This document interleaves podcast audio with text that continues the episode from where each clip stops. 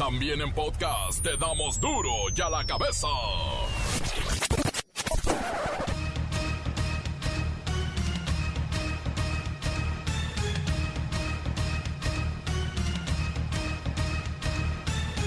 Miércoles 12 de mayo del 2021, yo soy Miguel Ángel Fernández y esto es Duro y a la cabeza, sin censura. En diferentes estados del país comienza la vacunación de mujeres embarazadas. Es mentira que les exijan un ultrasonido o una prueba de embarazo. Ustedes insistan en que están embarazadas, las tienen que vacunar.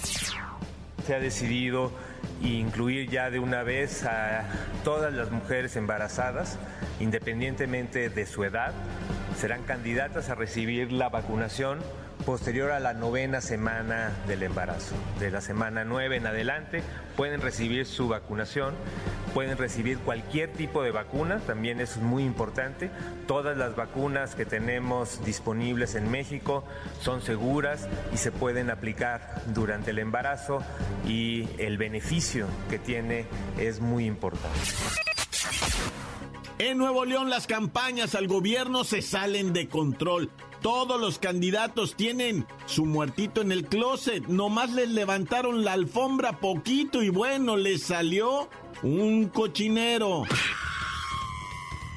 Crece el mercado negro de vacunas anti-COVID. El costo va desde los 2 mil hasta los 10 mil pesos, pero te hacen descuento en paquete familiar. Pero no hay nada más dudoso que esas vacunas. Luego de la mega marcha en Guadalajara para exigir justicia ante el asesinato de los hermanos González, las autoridades siguen con la teoría de que fueron confundidos con delincuentes. Nadie lo cree.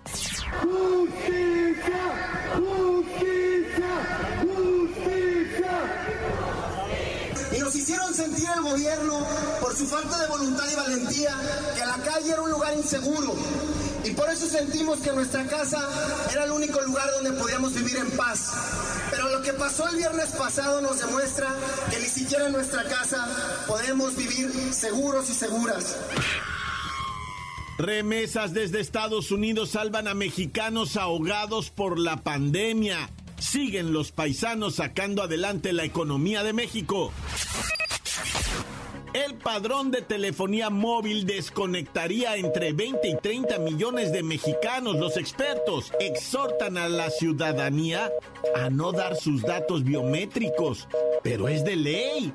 Eso sería infringir la norma. El reportero del barrio nos presenta lo dura, lo dura que puede llegar a ser la vida. Ah, la bacha y el cerillo están de fiesta. Hay tiro, bueno, hay dos tiros de liguilla esta tarde. Comencemos con la sagrada misión de informarle porque aquí no explicamos las noticias con manzanas, no, aquí las explicamos con hueves. Llegó el momento de presentarte las noticias como nadie más lo sabe hacer. Los datos que otros ocultan, aquí los exponemos sin rodeos. Agudeza, ironía, sátira y el comentario mordaz. Solo en duro y a la cabeza. ¡Arrancamos!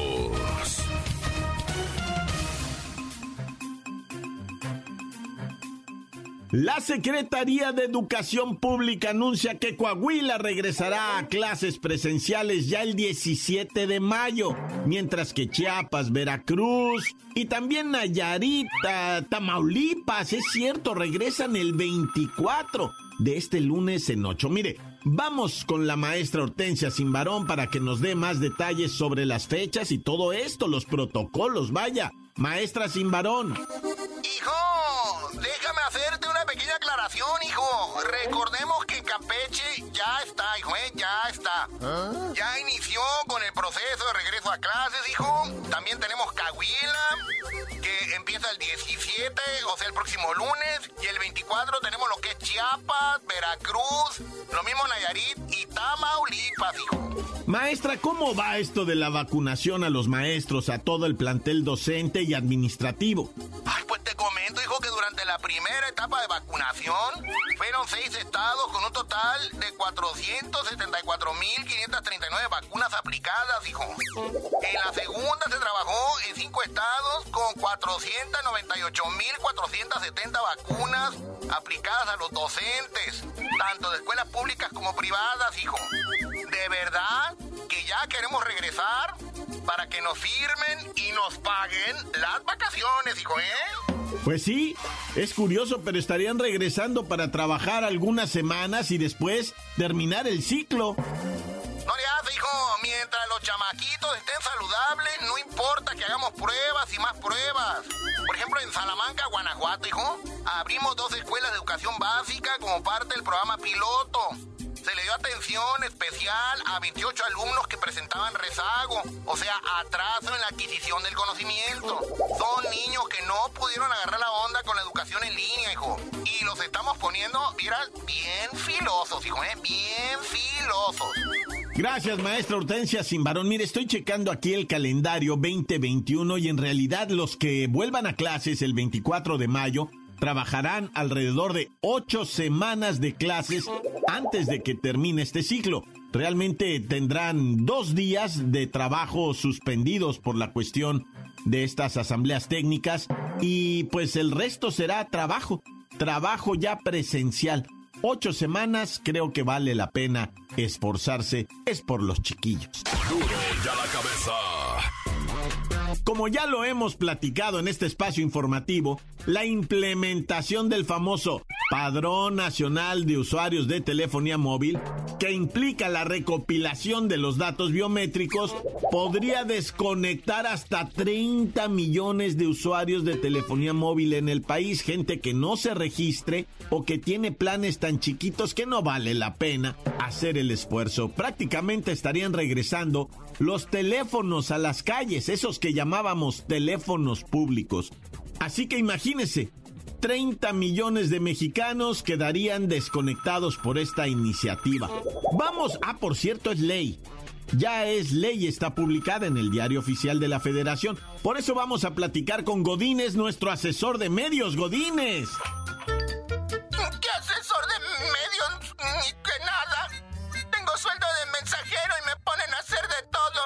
Estás en la fase de aprendizaje, Godínez. Hay que pasar por un proceso en el que se invierte tiempo, que es lo único que tienes, tiempo para invertir. Pero pues, ¿de qué hablas?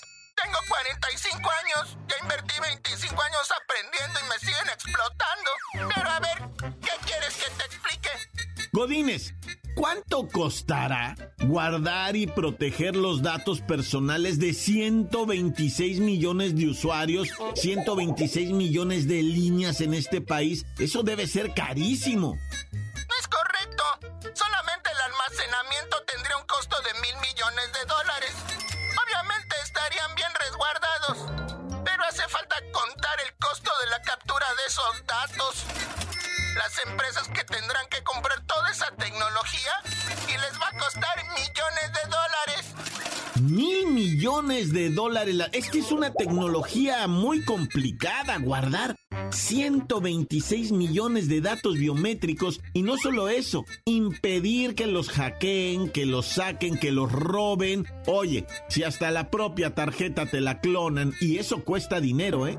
Pero miren, el dato curioso es que este padrón facilitará la inseguridad porque ningún criminal va a entregar sus datos. Mira, yo pero me informo y te puedo asegurar que México ocupa el nada honroso lugar 121 de 128 países por su nivel de corrupción.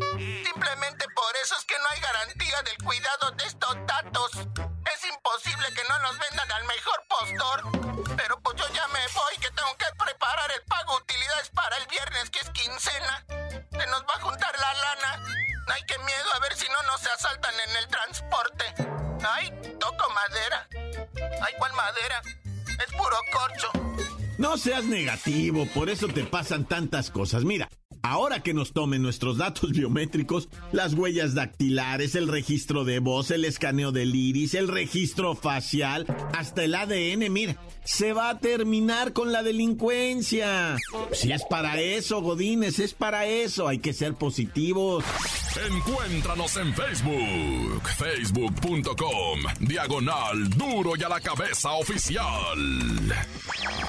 Estás escuchando el podcast de duro y a la cabeza. Síguenos en Twitter, arroba duro y a la cabeza. Les recuerdo que están listos para ser escuchados todos los podcasts de Duro y a la Cabeza.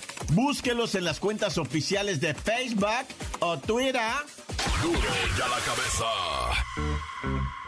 El reportero del barrio nos presenta lo dura, lo dura que puede llegar a ser la vida. Nos llegó esta información de lo que pasó en Kazán, allá en eh, lo que viene siendo la República de Tatarastán. Ah. Así se llama, loco. Así se llama. Es allá por Rusia, ¿no? Para que me entiendas. Y resulta que dos individuos se metieron a una escuelita altamente armados, incluso con granadas de fragmentación, y pues empezaron a abrir fuego en contra de los estudiantes. Una tragedia que solamente se compara con aquella que hubo hace muchos años donde también un ruso se metió con una K-47 y mató a 21 personas, ¿verdad? En el 2018, octubre. Bueno, pues ahora se repite algo parecido. Dos individuos se meten a esta academia, abren fuego en contra de los niños, de los adolescentes, de los profes. Hay 10 muertos. Dos de ellos murieron no por los balazos, sino porque se tiraron del tercer piso. Cuando entraron estos a uno de los salones de clase, estas, estas dos, dos chiquillos decidieron colgarse de la ventana y les ganó el peso y se fueron abajo. La altura, pues era más de 7 metros y, cayeron perdiendo la vida, ¿verdad? Que prefirieron eso, pues, a que a vivir el terror que se está. Es que traían incluso granadas de fragmentación. La policía batió a uno, ¿va? Mató a uno que se enfrentó con ellos muy felón, se puso el vato y, se enfrentó a los policías. El otro sí fue sometido, ¿verdad? Y cuando le preguntaron, oye, pues qué, no, pues es que son el enemigo y son quién sabe qué tantos, ¿verdad? En Estados Unidos se calmó. Voy a decir una cosa muy fuerte, eh, con disculpa de todos. En Estados Unidos se calmó por lo de la pandemia porque se suspendieron las clases, ¿eh? Pero estaba tomando una fuerza muy horrorosa esto. En, en, no, ahorita, mira, en Estados Unidos, si un morro en una escuela dice, me dan ganas, así nomás con que me dan ganas de estrangularte, si le dice a otro morro, lo andan metiendo hasta el bote, ¿eh? Se lo andan llevando a un psiquiátrico y en el psiquiátrico algo van a hacer para que termine en un correccional. Su vida va a cambiar, su vida va a cambiar. De ese morro que amenace a otro morro de matarlo, su vida va a cambiar para siempre.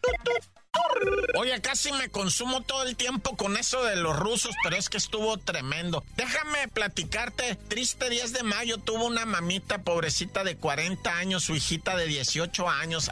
Ay, por no caminar hasta el puente peatonal, fueron atropelladas, ¿verdad? Las dos fallecieron. Iban con una tercera persona que logró salvar el impacto, pero se cruzaron a unos metros en la avenida Aquiles Cerdán, ¿verdad? De la colonia Rosario de la de Azcapotzalco estaba llovido, estaba noche, no se veía bien, se cruzan estas personas por en debajo del puente y, pues un carro las atropella. El carro como que intentó darse la fuga, pero lo agarraron, no lo agarraron, estaba parqueado más adelante, adentro estaban los integrantes hechos pedazos también, porque su vida se transforma, su vida cambia por completo, o sea, después de haber pues matado a dos personas imprudencialmente, así se llama legalmente, imprudencial, homicidio imprudencial pero pues es una tragedia. Descansen en paz. Oye, vamos con... Ah, pareciera un chiste, ¿ah? Una guatemalteca, un colombiano y un mexicano, que son extorsionadores. Gar, gar, gar, gar, No, pero es de neta. Sandy Stephanie y Alexei, colombianos ellos de nacionalidad, extorsionadores, peligro y hasta secuestradores. Traían esto de las tarjetas clonadas. Estaban siendo ayudados por un mexicano, ¿verdad? Y pues hacían malandrinadas en Santa María la Rivera, loco allá en la Cuauhtémoc. Imagínate nada más, eh, asaltaban, mira, la muchacha se, asalta, se acercaba al, a lo que vienen siendo los automóviles, que según que a pedir no sé qué cosa, y ahí le salía por un lado el Jordan, que es el colombiano, y por el otro el mexicano, que, qué cara de delincuente tiene el compa con la... Ese no necesita ni pistola, ni navaja, ni nada, nomás con que te ponga la carota de matón que tiene, le entregas todo. Y te puede decir el vato, no, compa, no le estoy pidiendo más que la hora. No, no, aquí tiene mi reloj, aquí tiene mi cartera. Está horroroso el amigo, ya están detenidos. Ah, ah, ah. Oye, y otra, otra pesadilla. Ay, la pandemia, los terremotos, los aguaceros, tanta cosa que pasa. Y ahora encima, esto de los extorsionadores. Bueno, el comercio en la Ciudad de México en ciertos sectores, ahí en la San Rafael, en la Guerrero, ahorita estábamos diciendo Santa María la Ribera. Pues es que resulta ser que sí, efectivamente, va, se, se golpeó a unos cárteles que trabajaban en esa zona que estaban completamente organizados, pero bien dicen los que saben de este tema que es como el monstruo de mil cabezas, ¿no? Le tumbas una y salen tres, cuatro, cinco, diez, no sé cuánto. Ahora hay muchos grupos de extorsionadores para los negocios. Entonces llega uno y te dice, me vas a dar mil pesos, ¿va? Y, llega otro y te dice, me vas a dar mil quinientos. No, pues si ya le estoy dando mil al otro. Ah, entonces te pego una paliza, ¿va? Y pum, le pegan una paliza. ¿A quién le vas a dar el dinero? No, pues a ti. Y llega el otro y, mis mil pesos. No, pues ya le di mil quinientos al otro. Ah, pues te voy a pegar una paliza. Entonces, esto es lo que ha crecido, esto es lo que está pasando. Y los pobrecitos comerciantes dicen, no, pues ya mejor voy a bajar la cortina, loco, porque nada más estoy trabajando para la delincuencia. Y luego ya ni uno se puede estacionar en ningún lado, ni porque pues también te llega el extorsionado, también te llega con la araña, ¿no? A ponerte ahí el candado, no, el inmovilizador. Por ahí hasta inmovilizadores de bicicleta, ya vieron, hijo, a todos le quieren sacar dinero. Bueno, ya, mucho verbo debilita, vámonos riendo para llegar contentos y por la sombrita para no hacernos más así, más este color serio, ¿va? ¡Tan, tan! Se acabó, corta. La nota que sacude. ¡Duro! ¡Duro ya la cabeza! Encuéntranos en Facebook, facebook.com, diagonal duro y a la cabeza oficial. Esto es el podcast de duro y a la cabeza. A la bacha y el cerillo están de fiesta. Hay tiro, bueno, hay dos tiros de liguilla esta tarde.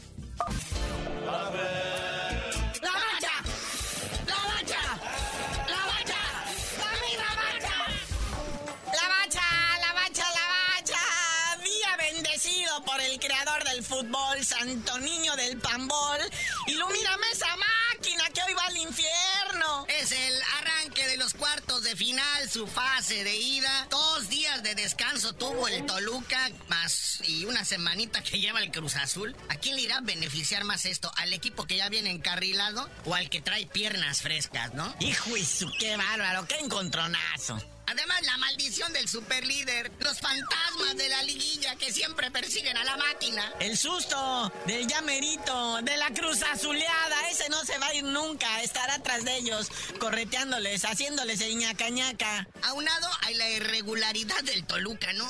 hay días que pueden salir inspirados. Este, caray, tienen al líder goleador de este torneo, el Pedro Alexis Canelo. Y hay días en que parecen los Teletubbies, ¿no? Nomás están jugando, más corriendo en el pasto a lo güey. ¿Qué versión del Toluca veremos hoy? Pues véalo en punto de las 7. Oigan, y a las 9.5 o 9.5, el Atlas recibe al Puebla en duelo de balonazos. A ver quién le atina y a ver quién la mete, loco. Estos son considerados ambos dos los caballos negros del torneo, ¿verdad? Nadie los hacía nadie los figuraba, pero ahí están. El Atlas hace tres años que no veía acción en una liguilla. El señor Diego Coca, pues haciendo ahí buen trabajo y pues tiene a los zorros en esta instancia. Y el Puebla también, que tiene tres años construyendo esto que están logrando ahorita. El año pasado llegaron a instancias, no recuerdo si cuartos o semifinales, pero también estuvieron en liguilla. Ahora llegan este, entre los cuatro mejores y pues promete algo bonito ahí en el Estadio Jalisco, ¿va? Déjame decirte que si me dices partido Atlas Puebla, yo me imagino que iría por el descenso, ¿no? O sea, estarían peleando una... Pero no, están metidos y pudieran irse hasta la semifinal. Bueno, uno de estos dos va a estar en las semifinales, eso es un 5. Oye, hablando del Puebla y su goleador, ¿verdad? este que viene siendo el Santiago Ormeño, el México peruano. Ahora ya se lo está peleando todo mundo, ¿verdad? Pero el que lleva más avanzada las negociaciones es el grupo Pachuca, pero no lo quieren para el Pachuca, lo quieren para el León. Es que son estrategias, acuérdense que ahorita León, Pachuca y todos, pues están respondiendo a un inversionista, el grupo Carson. Oye, y luego, aparte, este Santiago Ormeño ahorita es el más deseado, ¿no? También lo quieren las chivas. No, bueno, pues el que traiga más feria, ¿no? Es más, hasta Perú en su selección también lo quieren ahora para la Copa América, ¿verdad? Qué bonito. Oye, uno que lució ayer espectacular ¿eh? en una goleada en la Serie A allá en Italia fue nuestro Chucky Lozano ante el Udinese. Metió el tercer gol en una pepiniza de 5 a 1 que le puso el Napoli al Udinense y pues esto lo coloca al equipo del muñeco diabólico en lo que viene siendo posiciones para la Champions League. Pues ahí lo tienen. Ahí platicamos mañana de a ver cómo les fue porque ¿qué creen? Hay noticias. Mañana hay otros dos partidos de este nivel. Y ahí les vamos a hacer mientras el análisis. Hablando de León, ya no quieren al Puma Gigliotti, lo mandan de vuelta al Toluca. Tenían, este, lo tenían a préstamo con opción a compra y dijeron, ¿sabes qué? Va de vuelta al Toluca. Ya no lo quieren, ya no entra en el plan de juego también del nuevo director técnico que llega ya a la fiera, el señor Ariel Holland, que dicen que en sus buenos tiempos dirigía equipos de hockey sobre césped. Nah, Pero ahora que se dedica al fútbol, ha hecho muy buenos trabajos con equipos allá en Sudamérica. Es la primera vez que dirige en México. Esperemos que le vaya muy bien, ¿va? Oye, Chivas ya amarró su primer refuerzo. Digo, todo parece indicar que el Bucetich va a repetir en la dirección técnica, ¿va? Pero ya trajeron el, el primer eh, refuerzo y lo traen de la Liga de Expansión. ¿Quién es? Vladimir Moragrega de los Potros de Hierro del Atlante, 22 años de los Mochis, Sinaloa. Ah, no, bueno. Llegó a liguilla con su equipo, pero ya fue eliminado y pues le llenó el ojo a los ejecutivos del rebaño sangrante y pues se convierte en el primer refuerzo. Ante la inminente salida del Inut, del troncazo del Chicote Calderón, que lo van a mandar de regreso allá lo que viene siendo a Monterrey en intercambio por el mediocampista mexicano Jonathan Rodríguez. Que no se asusten de la máquina, no es el cabecita, es un paisa mexicano que se llama igual que el, que el uruguayo, ¿verdad? Eso sí se va a poner bueno. Pero bueno, carnalito, ya vámonos, no sin felicitar al Tigres que después de su gran papel en el torneo, al igual que la Chivas, se despiden y se van de vacaciones un mes. Ay, cuando regresen, pues ahí les cuentan cómo les fue, ¿verdad? Ya de regreso van a reportar a órdenes del Piojo Herrera. Seguramente, ándale pues, felices vacaciones. Qué tristeza. Pero ya tú dinos por qué te dicen el cerillo. Hasta que la máquina congele al infierno, les digo.